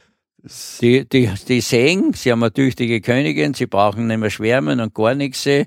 Und die sind zufrieden mit einer Königin und die, was zu viel Drohnen sind, sagen wir, werden ausgeschmissen. Also Drohnenschlacht in Weißdrach gerade. genau, Echt. ziemlich Ja, brutal, das, ja. Das ist, das ist jetzt Und- überall ein. Ja. Und sonst, also was ist äh, praktisch, so- was für Arbeiten macht sie jetzt? da, Ähm, oder? wir haben gestern gemeinsam Honig geschleudert und ich bin ähm, bemüht, dass ein Creme-Honig entsteht. ja. Ob das, also das ist eben auch so ein Ausprobieren sozusagen. Also ich mache das eben nur im kleinen Rahmen und wenn es gelingt, ja, dann kann ich es weiterschenken sozusagen und sonst muss ich es zum Eigengebrauch verwenden. Ich hätte jetzt gesagt, Aber ist ein Honig, den du rührst. Und das, Genau, ja. das, Rühr, Richtig. das Rühren Ja. wird ja gelingen, schätze ich mal. ich hoffe mal, ja. Ja. Da, hat, da hat jeder eine andere Methode. Es Ah. gibt Aber- ein Rührwerk, ja. aber in kleinen braucht man nur jeden Tag ein paar Mal umrühren. Genau, aber Ja. wie wir in Mistelbach eben diskutiert haben, ähm, es ist schon entscheidend, dass man genau das richtige Timing hat, weil sonst kristallisiert er anscheinend zu schnell. Nicht zu viel Und dann kriegt man es eben nicht außer. Und, Und man soll ja auch nicht Luft reinrühren sozusagen. Genau. Also, Oder beimpfen ein bisschen mit. mit Genau. Cremehonig macht man aber nicht nur unbedingt mit Rapshonig, sondern das kann man mit jedem machen, oder? Ja, am leichten geht's mir im Frühjahr mit denen. Ja, Mit, mit Waldhonig geht's fast nicht. ja, ja. Ja. Und bei dir, Ernst? Wie, wie? Ja, jetzt ist er noch Blütenhonig, ein wenig Wald ist schon dabei, aber das tut ihm nichts. Okay. Ja. ist- ja. ja. Ich hoffe, dass ich nicht kläglich scheitere. Ja, ja. dadurch. Aber es kann nicht schief gehen. ja, aber ich hätte es jetzt im, jetzt im Sommer gar nicht einmal probiert, hast mich Cremehonig. gerade aufdeckt. Shit. Nein, nein, nein, das interessiert mich ja sehr. Wirklich? Also das heißt, du sagst, du probierst es jetzt? Na, aber soll man das nicht? Oder weiß man das, dass das vo- vorher schon nicht funktioniert? Oder, oder Äh, funktioniert es, man macht es nicht, aber man, wie ist das jetzt? Es kann ja sein, dass wenn man es jetzt macht und es Ist- macht, man macht es üblicherweise Das nicht. Worst-Case-Szenario wäre, dass es nicht gelingt. Aha. Also, dass kein Cremehonig Honig entsteht. Ist ja. ja gewöhnt, Aber- gespielt kein Wald sein. Ja, ich rufe dich nächste, nächsten Monat an und dann jetzt kannst du erzählen, Schau, ich bin ja auch. Neueinsteiger. Ja, ich bin ja. auch noch am Erforschen. Ja. Nein, nein, nein, sehr interessant. Aber ja, mir war das jetzt zum Beispiel nicht bewusst, dass das nur mit äh, Blütenhonig funktioniert. Also, Wir haben, also ich muss ja dazu sagen, der Ernst und ich haben in Misselbach beim Albert Schittenhelm, beim Meister aller Imkermeister, äh, Lehrer äh, gelernt und, und wir haben ein bisschen so einen ähnlichen Wissensstand und, und das ist ihm, darum ist ihm interessant, was du gemerkt hast und was ich. Und ich habe mir gerade gemerkt, also ein Cremehonig nur mit Raps und so und, und, und äh, also, ich- aber das geht jetzt schon einfach ins, ins Expertentum, da sind wir weit Ja. noch nicht da. Wir müssen jetzt einfach alle mal ausprobieren. Nein, Probieren kann man schon, oder? Probieren. aber Es ich kann sag, ja ich nicht sag schief immer, wenn man sowas scheitert, das ist nur Das ist ja halb so halb so ich Aber mal. wenn man so sagt, Aber das kann ja nicht schief gehen, das Nein, kann gar nicht. Na, viel kann schief Blei gehen. na, bleibt der Flüssige so flüssig. Okay, mit Honig kann nichts Ja, schief gehen, aber mit den Bienen kann viel schief gehen. Auf Oder? jeden Fall, also Ist das, oder ist es, inst, ist es stabil oder ist es instabil, so ein System? Naja, sagen wir, einen so tragischen Fehler darf man nicht machen. Im, im. Winter verhungern. Ja, man, da ist der Imker schuld, wenn er es zu wenig füttert. Und aber in- in gewissem Maße kann man es wiederum nicht steuern. Also Ja. es, es ist immer so eine, eine vage Angelegenheit im Ja, wahrsten ja. Sinne, weil die äußeren Einflüsse, die kann man nicht ähm, in dem Sinne ähm, beeinflussen, wenn jetzt äh, die Bienen quasi genau zu einer falschen Ja. Fläche hinfliegen oder Futterquelle hinfliegen, wo eventuell ja, Spritzmittel oder was auch immer dabei ist, ähm, das die Bienen nicht vertragen. Aber natürlich, ähm, wo der Imker Einfluss hat, ja, dafür ist der Imker verantwortlich und darum ist halt eben das Wissen und so Neueinsteigerkurse entscheidend. Entscheidend. Das heißt, du bist jetzt beim Cremehonig. Und wie schaut es bei Erna aus, Herr ja, Werkinger? sagen wir, es ist ja wirklich, sagen wir, es ist schon vorgekommen, es kommen drei Kundschaften. Der andere will Blütenhonig, der andere will einen Geheimhonig, der andere will einen Waldhonig. Ja? Und äh, darum sollte man alles Verschiedene ein wenig haben. Weil wenn zum Beispiel der 90-Jährige, der möchte ein wenig den festern, weil man mit Löwe zubefährt und verliert die Hälfte Honig, sagen wir, ja, jetzt, n, da muss man auf Kundschaften drauf eingehen, da muss man alles ein wenig haben, was die Kundschaft will. Ja. Und was kommt jetzt noch so an Arbeit jetzt auf Sie zu? Also was Ja, ist jetzt, jetzt- am Stand? Jetzt ist Schleudern. Jetzt ist schlecht. Sagen wir, über nachschauen. Wie gesagt, ich habe einen auf der Waage und wenn ich sehe, dass zehn Tage, jeden Tag ein Kilo oder ein bisschen mehr, dann ist es zum Schleudern. Nicht? Aber ich habe um die 20 Völker, ich habe schon 43 gehabt. Ja? Und da, der, man sieht's da täglich. Sagen wir, wenn ich da aufhöre, kann, kann ich da schon wieder anfangen, weil die 14 Tage vorbei sind und ne? ist aber, man kennt es eh schon, wenn bei den letzten drei, vier nicht mehr so viel drin sind, dann brauche ich nicht gleich wieder anfangen, weil da hat der auch noch nicht so viel drinnen. Nicht? Alles klar. Und, Und- noch ein Schl ja? Und sagen wir, in der Früh, ich bin in der Pension, das ist das Gute, beobachten. Ja. Wenn, sagen wir, Landeschwierigkeiten, dann habe ich die Natur, weil da lohnen sie auf, dass direkt, sagen wir, beim Flugloch, sagen wir, Schwalanden. Schwalanden, nicht? Dann weiß, dann weiß man es, die Natur honigt und dann sollte man es aber auch nicht aufhalten. Weil zum Beispiel, jetzt ist der Honigraum voll, jetzt tragen sie es unten im Brutraum rein. Jetzt ist das Rammel, sind die Jungen geschlüpft, füllen sie es an mit Honig. Ja. Und das nächste schon wieder, das nächste schon wieder. Jetzt kann die Königin nicht voll liegen. Richtig. Nicht? Und eine, eine, eine Eiablage Stopp für Bienen, für Königinnen ist nicht gut. Ist nicht gut. Die soll täglich eine 1000 oder mehr oder weniger, wie es halt gerade ist, sagen wir, sagen wir aber jetzt in der Hochsaison, wo es mehr wie 1000 Eier legt, sollte man es nicht aufhalten. Nicht? Mhm.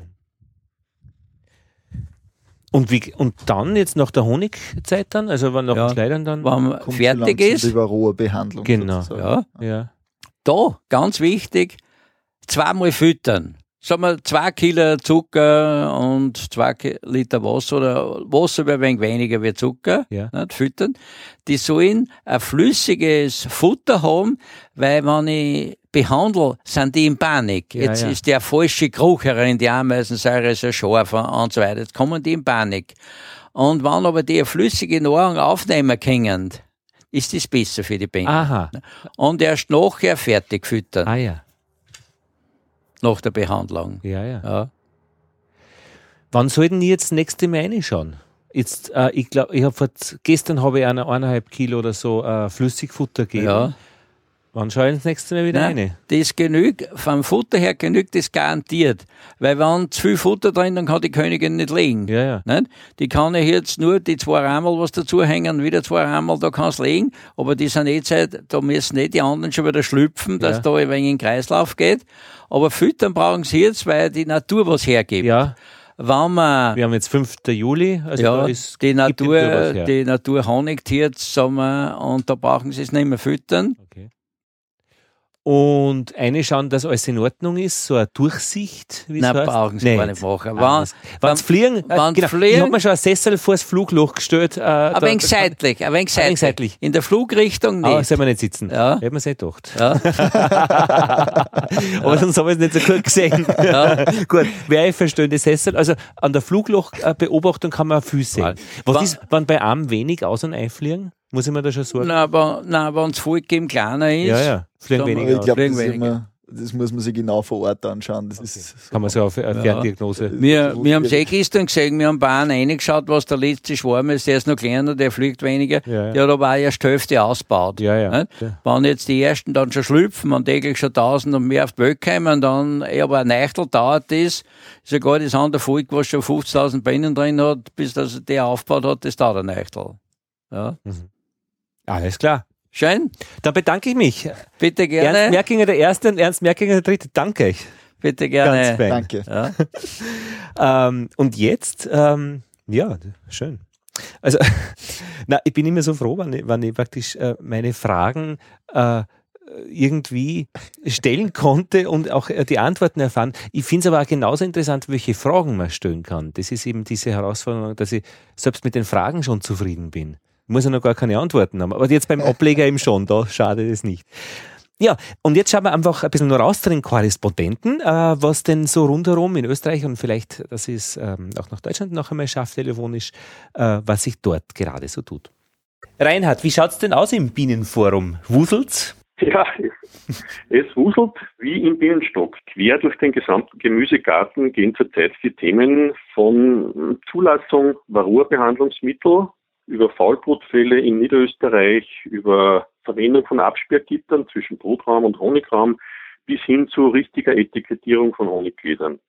Die Beiträge sind wirklich breit gefächert. Jeden Tag kommen mindestens 10 bis 12 neue Beiträge dazu. Man kriegt aber auch ein bisschen mit, eben wenn so viele Einzelthemen, so Einzelaspekte besprochen werden, dass die Imker offenbar wirklich jetzt fest im Arbeiten sind. Die sind jetzt wirklich bei der Sache und haben dann dort ein Detailproblem, da stellen sie eine Frage und kriegen dann auch wirklich gleich am selben Tag eigentlich meistens eine Antwort. Ja, ja, wenn ein Problem unter den Fingernägeln brennt, ist es gut zu wissen, wo eine Anlaufstelle ist, wo man eine Antwort erhalten kann. Ja, Und wie gesagt, breit gefächerte Themen, jetzt zu einer Zeit, wo, man glaubt es kaum, im Juli eigentlich das Bienenjahr schon im Abbauen ist und die letzte Ernte in etwa, naja, zwei bis drei Wochen ansteht. Dann ist eigentlich schon in Richtung Bienenwinter zu denken. Wir werden jetzt dann gleich äh, ein bisschen zu den Korrespondenten schauen, und zwar dieses Mal nach Südtirol und nach Kassel, also nach Deutschland, zum Stadthonig nach Kassel. Mich würde nur interessieren, Reinhard, wie schaut's denn bei dir aus in Wien, Niederösterreich am Stand? Was ist gerade los? Es ist, wie gesagt, der letzte Honigeintrag von Sommerblüten, in vielen Bereichen die Sonnenblume, die noch einen relativ guten Ertrag gibt. Aber dann ist das Bienenerntejahr, wenn man vom Honigertrag her spricht, schon wirklich in den letzten Phasen. Zwei Wochen noch, dann sind die Haupterträge eingebracht, kann abgeerntet werden. Und der Honig, der dann noch anfällt, zum Beispiel Großrute, Astern, Spätsommer bis Herbstblüten, ist für die Bienen sehr gut, um neben dem zugefütterten Zucker einen wichtigen Anteil an Honig auch als Winterfutter zu haben. Du hast angesprochen, in Niederösterreich, es gibt auch eben in den bewaldeten Gebieten, den höheren Lagen in Niederösterreich, Waldhonig, der geerntet wird, der äh, dann eben auch mit Ende Juli, Anfang August abgeerntet wird. Das bei mir in diesem Bereich eher Flachland von Niederösterreich bzw. Wiener Gegend ja nicht der Fall ist. Wir haben hier keine Waldhonige. Danke, Reinhard. Reinhard Fritsch vom Internetforum von Bienen aktuell. Das ist die Zeitschrift bzw. das Internetportal für die österreichischen Imker.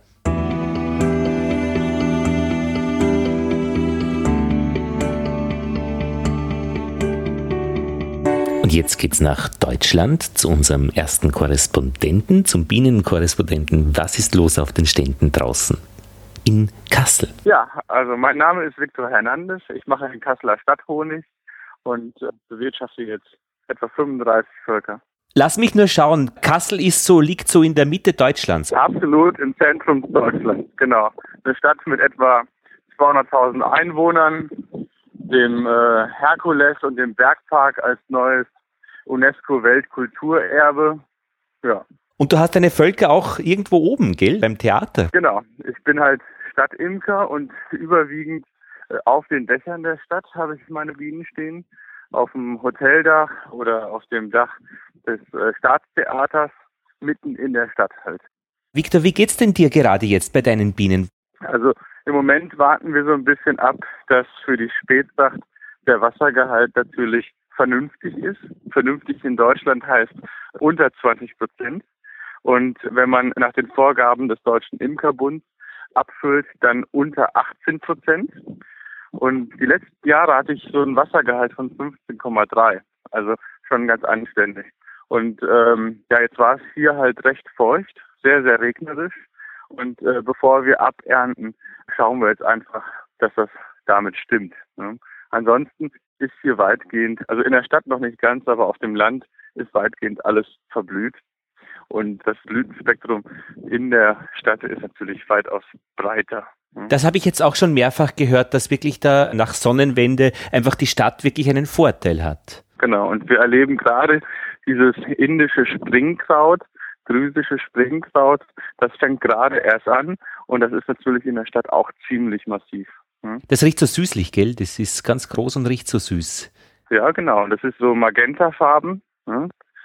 Also es sieht schön aus. Also es verdrängt halt die heimische Flora. Ne? Deshalb ist es eher suboptimal, nicht so glücklich ist man damit. Ja. Weil es schon massiv die Flora verdrängt.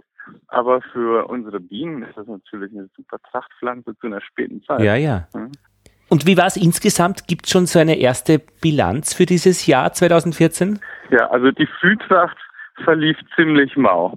Der Frühling kam ja ganz plötzlich über uns her und die Bienen waren noch nicht so weit. Mhm. Deshalb, wenn ich mich so umhöre, und ich bin ja seit diesem Jahr auch Vorsitzender hier vom Imkerverein, das ist der größte in Hessen. Ja. Und wenn wir so in unsere Reihen horchen, das war bei keinem Imker im Frühjahr wirklich toll. Ne? Und ähm, die Spättracht, naja, wir schauen jetzt einfach mal, was wir dann letztlich noch im Honigeimer haben. Aha. Aber alles in allem ist das nicht so das Sensationsjahr. Ne? Also wie jetzt 2011 beispielsweise. Ne? Aber naja gut, also ich gehöre nicht zu den Leuten, die jetzt unbedingt jammern, jammern, jammern. Ähm, meine Erwartungen an die Bienen, naja, sind nicht unbedingt an den Ertrag gekoppelt. Das heißt, du siehst es mehr dann ganzheitlich. Genau. In Summe. Ja. Dass es für alle passt, für alle Beteiligten. Für alle Beteiligten, für den Verbraucher, für den Imker, für die Bienen genau. und äh, fürs Ganze drumherum.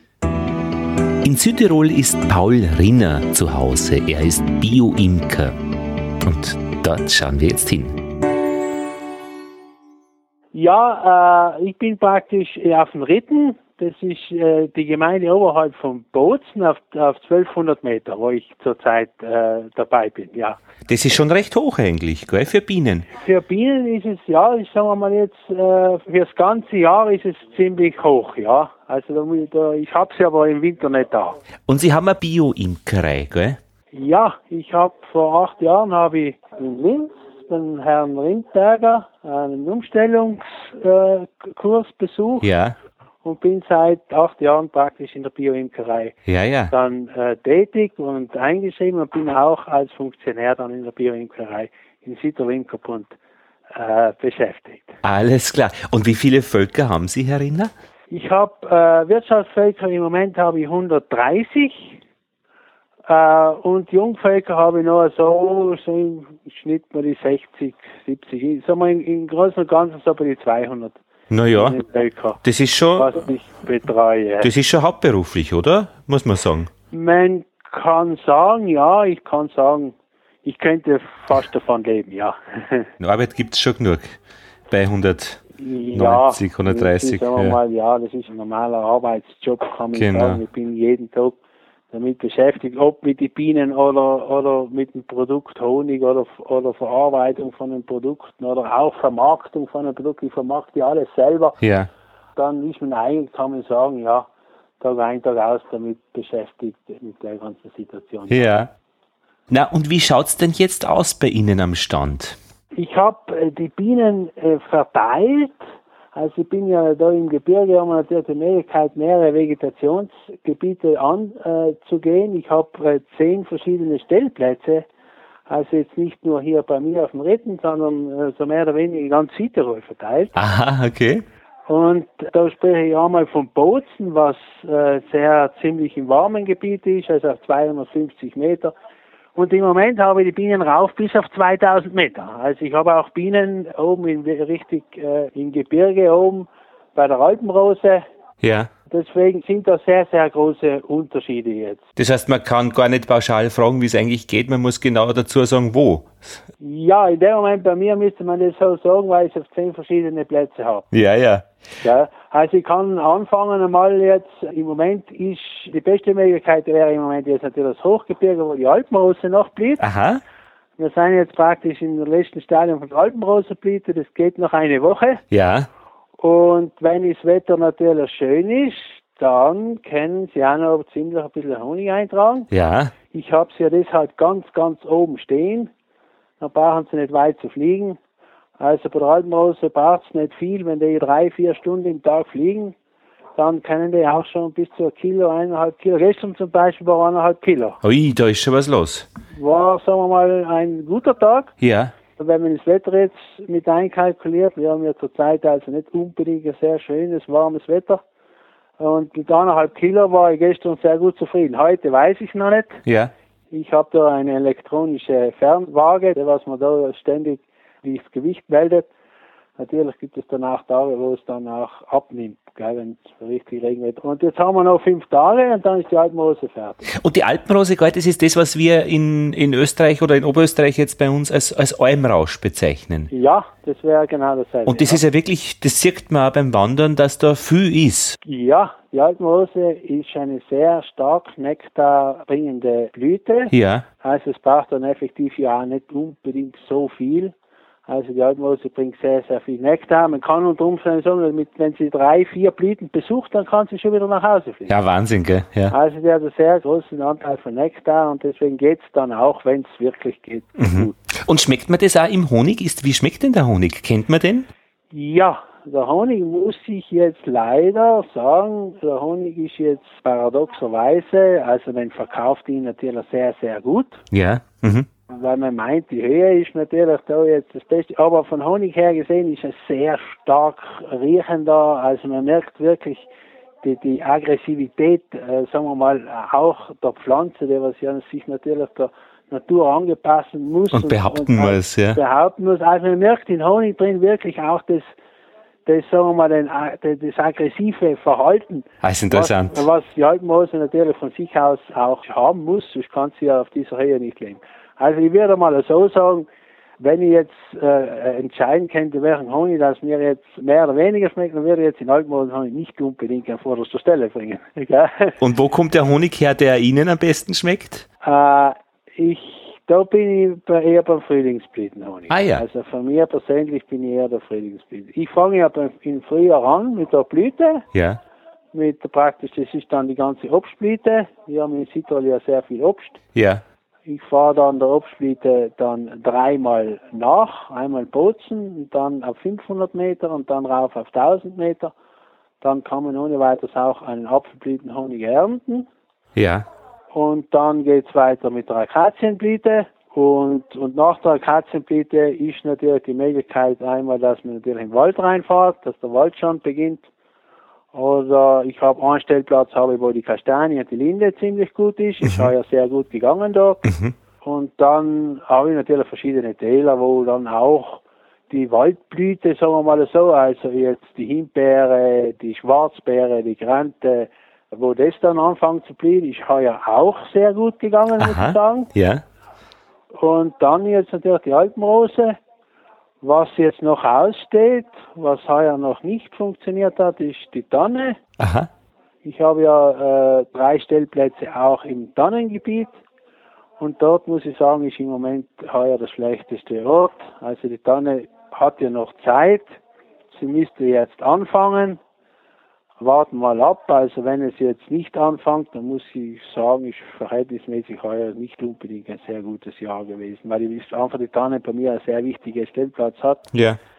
Also mengemäßig natürlich hat dann die Tanne sehr viel zu sagen und das ist im Moment einmal, muss man sagen, nicht gut gegangen.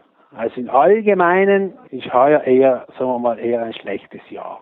Also eh, wie man auch sonst überall hört. Und das ist ja. natürlich dem Wetter geschuldet. Ja, ich möchte mal so sagen, es hat angefangen im Frühjahr, der März war ja unglaublich schön. Also März war einer der wärmsten Monate überhaupt. Was natürlich jetzt für die Biene ja sehr ideal war. Ja.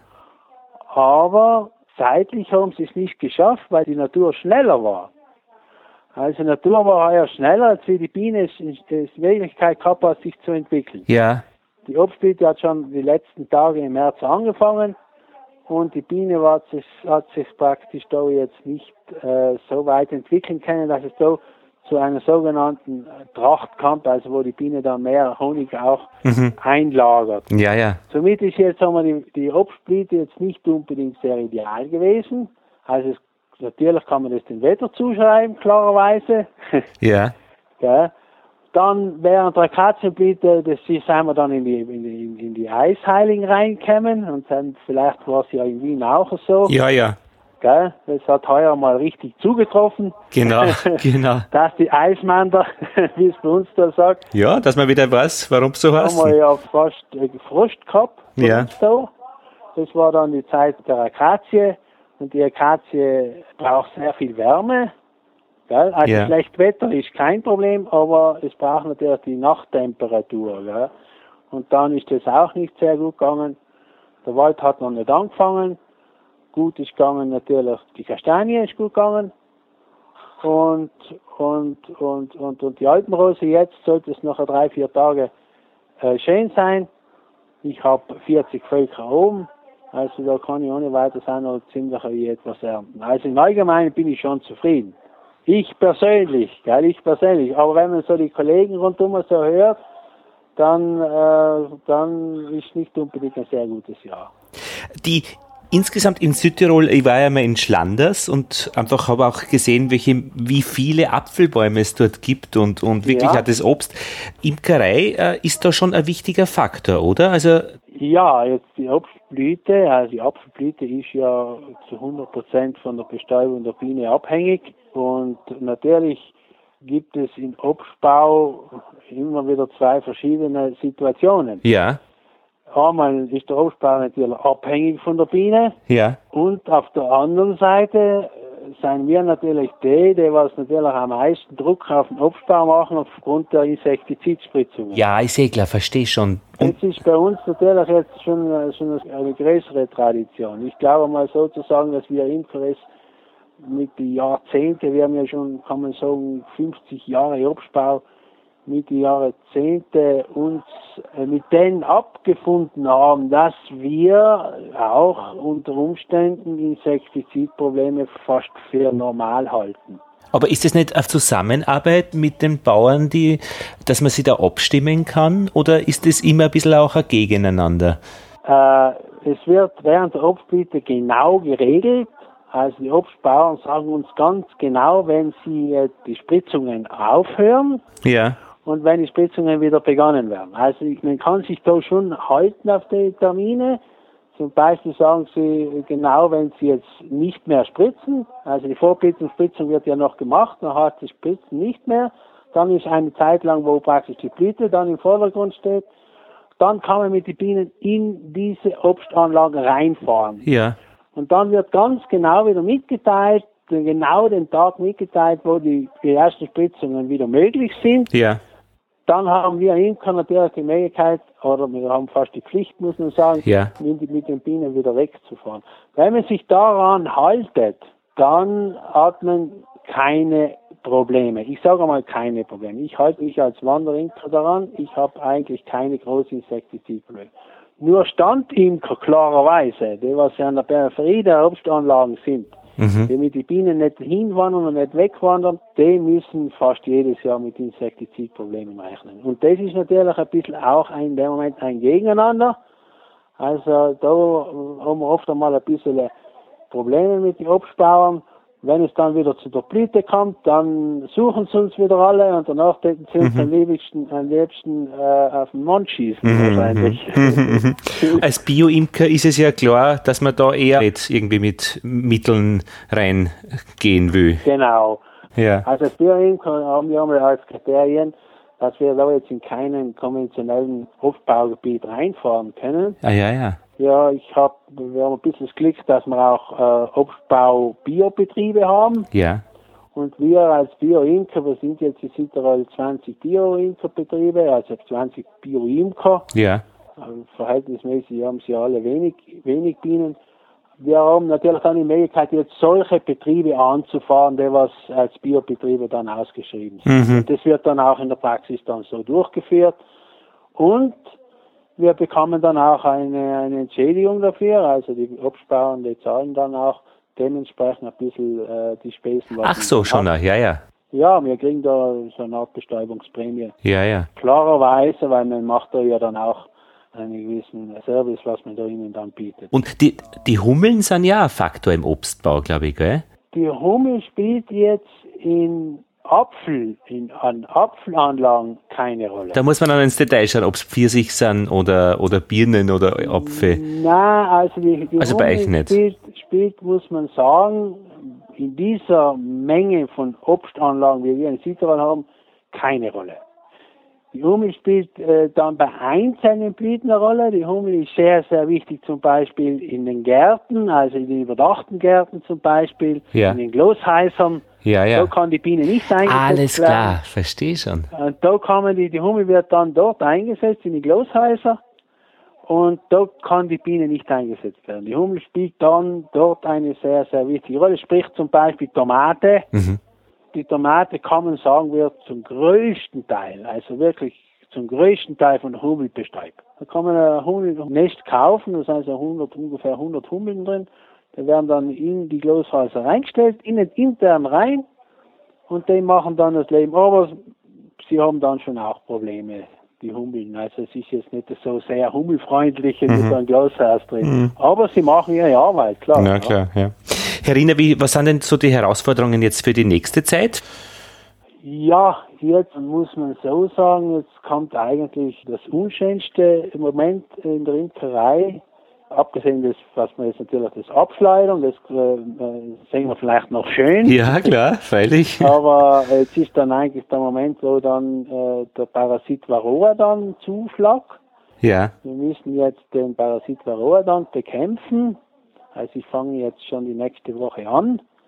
Und zwar äh, mache ich das mit einer sogenannten äh, biotechnisch. ja, also mit physikalischen Methoden praktisch, gell? Also mit Temperatur wahrscheinlich. Mit Temperatur auch, ja. Ja, Aber sagen wir, äh, in erster Linie muss ich mal jetzt schauen, die Varroa von der Brut rauszubringen. Also da fahren wir so eine biotechnische Maßnahme in Form von einer Bannwabe. Da hat die Königin dann kontrolliert auf eine Wabe ja. abgesperrt. So richtig in einem Käfig, gell, ist diese Wabe und dann kann praktisch die, die Königin ist da drinnen, oder? Ja, die Königin mhm. ist dann kontrolliert nur in dieser Wabe. Mhm. Also sie kann nur mehr kontrolliert Eier legen auf dieser Wabe. Und dann wartet 17 Tage. Nach 17 Tagen wird die Königin freigelassen.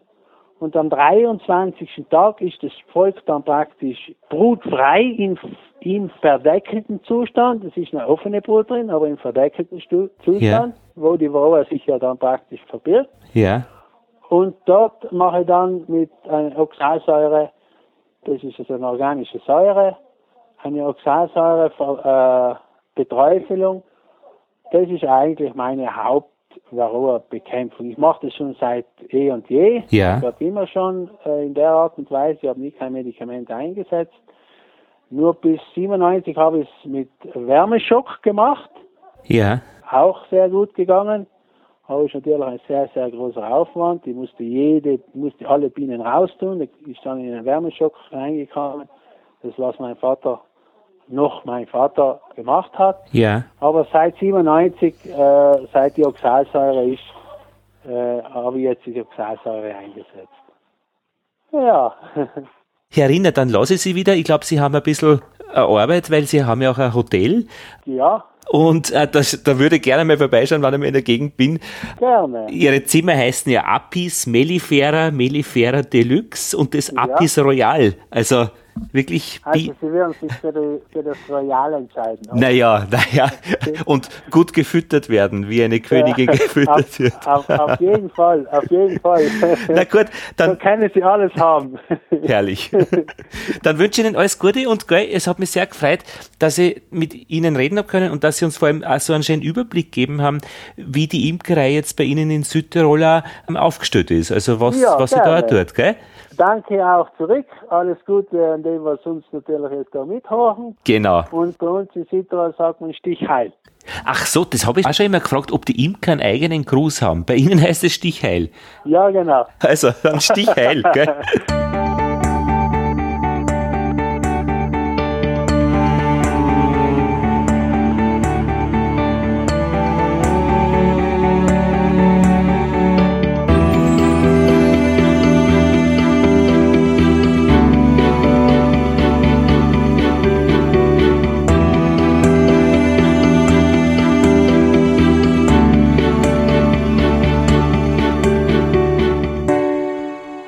Ja, und zum Abschluss dieses dritten Bienengesprächs machen wir jetzt noch einen Ausflug auf den Bahndamm zur Eisenbahn.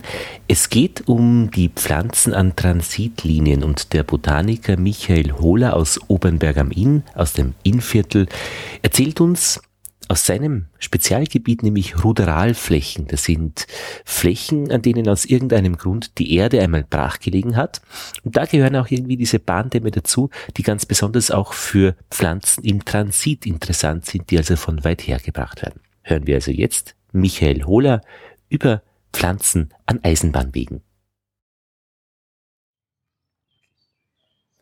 Wir sind hier am Bahnhof Red im Innkreis, im vorderen Teil des Bahnhofes und da sehen wir am Rand auch schon typische Bahnpflanzen, wie zum Beispiel ganz spezielle Gräser, das kleine Liebesgras, ganz ein putziges Gras. Dann auch hier das Beifuß-Traubenkraut, auch Ambrosie genannt. Das ist zum Beispiel schon ein bisschen eine kritische Art, die auch dem Menschen gesundheitliche Schäden zufügen kann, als allergieauslösende Pflanze.